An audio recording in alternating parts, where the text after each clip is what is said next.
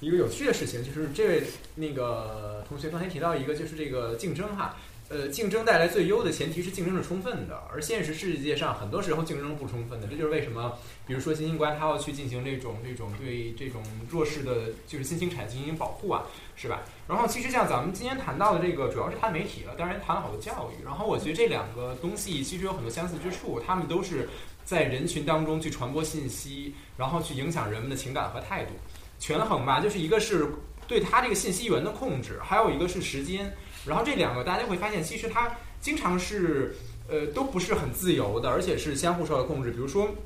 那个传统的这种媒体和我们今天的新媒体的区别就在于，传统媒体它对那个源的控制可能更强，但它时间的控制更少。比如说你看电视，你可以电视哗哗给你多看一天，然后你去电影院，电影院是控制最强的，你进去电影院，除非特别糟糕，你会在那待两个小时。但是新媒体的特点就是说，它那个源的自救性很大，很多人都可以自己去去搞媒体，自己可以在那儿搞。但是有几个人看完呢？比如说像那个网上的视频，其实我说实话，什么公开课我一个没有看完过，就是因为你他对人的那种，你实际上他可以讲这种这种媒体，它的对源的控制性少了很多哈。然后我觉得这是一个很有意思的事儿。还有一个就是，呃，谈论很多事情是其实是一个知识。我觉得就是不管是教育还是媒体，它其实都是。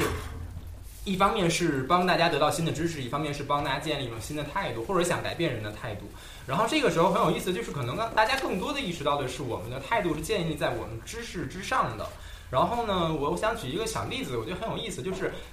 嗯，很多时候人们，我觉得媒体也好，教育也好，它的问题就在于你很难在你想你所有的这个时间和有的这个就是你的读学呃你的受教育者也好，你的这个观众也好，他的教育程度下。能够把这个故事讲完整，能够真的把你想表达东西改变表达出来，从而有效的改变人的态度。然后我举一例子，这例子估计闹不好就得掐了。大家好，我是峰哥。我在编辑这段的时候，发现果然是得给掐了，所以就给掐了。中国学生很有意思，别看在国内咱大家都使劲的说中国这不好那不好，一旦出了国，你会发现，当然现在可能年代不一样哈，现在可能出国就是那个九零后比较多，可能会变一点。当时还是基本都是八零后，然后这个心态啊就很有意思。出了国之后，大家都是非常的，呃，拥护祖国，倍儿爱国，倍儿爱国，对。而且就是稍有一点对中国，不管是怎么什么原因，只要是指责中国的，不管指责政府也好，指责什么也好，大家就是绝大多数学生会起来，然后站在中国立场说话。然后还有一个就是反过来，我今天大家讲特别好的一个，就是其实可能很少我平时会想这事儿，就是其实我们的知识，我们获取知识还是归根结底来自于我们的一种态度，比如说那个。最开始何老师讲的那个就是星座的事情哈，我个人也不怎么相信星座，因为就原来那个看卢梭的卢梭写那个西方哲学史，他说那个星座是古希腊巴比伦人的迷信，后来因为马其顿东征带到那个希腊，然后被罗马人吸收，最后变成西方文化一部分。这我特别有感触，因为我那个原来上学的时候跑到意大利去玩，我在那个 罗马有一个罗马有一个废墟，那个废墟是罗大家可能知道罗马第一个皇帝就是凯撒的养子。他没有当皇帝，他其实是说所谓第一公民，但是其实就后来已经把他号称皇帝了，就是那个奥古斯都，也叫乌大维，呃，Octavius。然后那个他他他的老婆叫那个，他老婆叫尼尼维，呃，忘了叫什么名字。他老婆的卧室现在还有那个房子在，就是一个虽然塌了，但是他那个屋顶还在。然后你去看那个屋顶上就画着那个十二个星座，所以我我我看了那个之后，再回来看的那个卢梭罗罗素的西方哲学，我觉得特别信服罗素这段话，然后我就觉得这。星座学说真的就是，其实它确实这么来的，是巴比伦的学说，然后被马其顿东带到希腊去。然后我又看那个，因为我原来是学认知心理学的，所以我看过一些文章，就是说什么有学科学家，然后就把这种星座的东西，比如说打散了，然后把这些毫不相干的星座给不同的人，然后就是描述给你，然后这些人都觉得很像自己，然后来验证说这个星座确实是一个伪科学。但是话说回来，我为什么相信他呢？然后我也知道身边很多人相信星座，是因为相信星座人一般都觉得这个事儿很准。我自己用这个星座的东西，我发现很多人好像哎判断挺挺有那个道理的。然后我身边还有很多的人也说，那他们身边可能也有人说星座这个东西很有道理。所以就久而久之，很多人有这种氛围，他们相信这个东西，就好像比咱们比我们更年长的一些人，可能七零后甚至六零后，他可能会相信血型什么的。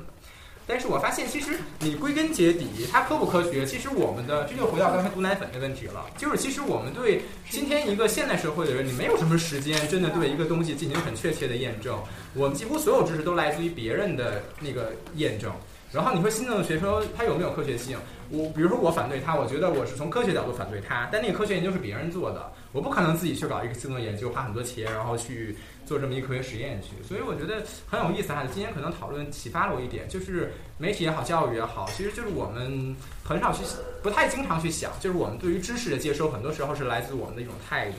而这种态度很多时候它是很强大、很先入为主的。然后我们可能要考虑一下，我们为什么相信它。对，我我我特别赞同你刚才说的。其实，如果我用我更通俗一点话，就是我们还是就听我们想听到的东西，对对对吧？所以你说这东西，如果跟我的整个世界观、跟我三观相抵触，我要不就根本不听了，要不我就到处给你挑刺儿。对对对，那位同学说的那个，就是说，就是市场竞争都是看不见的手来弄，然后就百花齐放嘛，然后哪哪一套思想最被人们所接受，它就它就有市场。所以这个也要尽量减少干预，就在思想方面要尽量减少干预。作为一个就是说咱们也呃留过学、呼吸过自由的空气，我我我也特别赞同，然后有 MBA 对吧？我也特别赞同这个这个什么。但是当这个涉及到比如说新闻这点的时候，我我老是有一种特别复杂的心情。我我我还是主张这个，就是让我非选择的话，我还是选择百花齐放。但是就回到这个，我们都想听我们想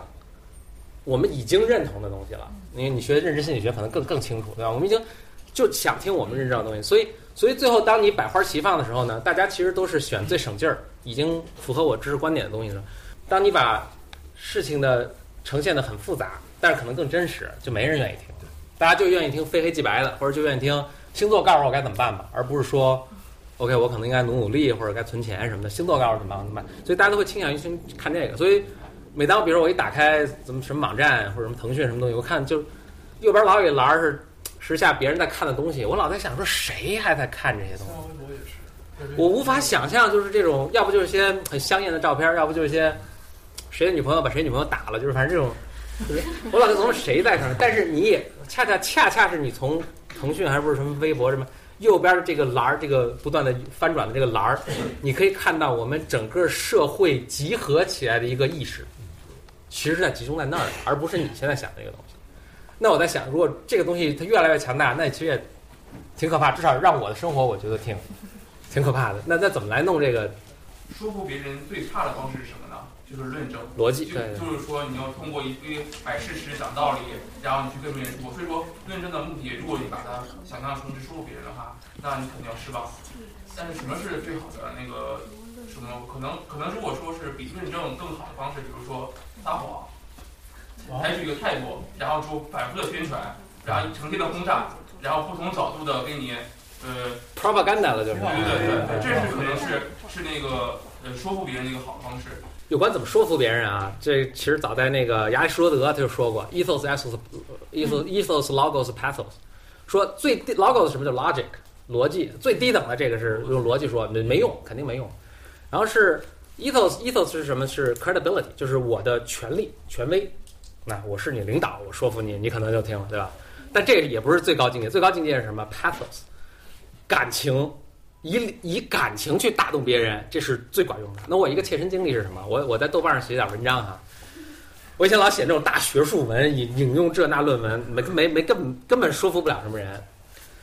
但后来就在豆瓣上很流行，包括别的地方我也更流行，可能就是哎，比如鸡汤文，但是。你说鸡汤文这，我我不是不敢说管用啊，但是人们真喜欢，人们真喜欢，因为你打动他感情了。所以我老有一个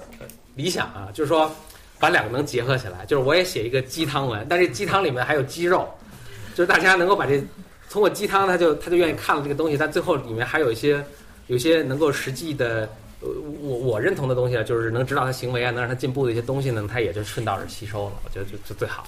我觉得写鸡汤文都是那种有那个浪漫主义综合症的年轻女性，他们最喜欢写。不知道大家有没有感受？二十岁左右的年轻女性。你要再看看柴静老师写的《看见》，你就觉得那那部。我买那个书。哦，对，我那里我知道柴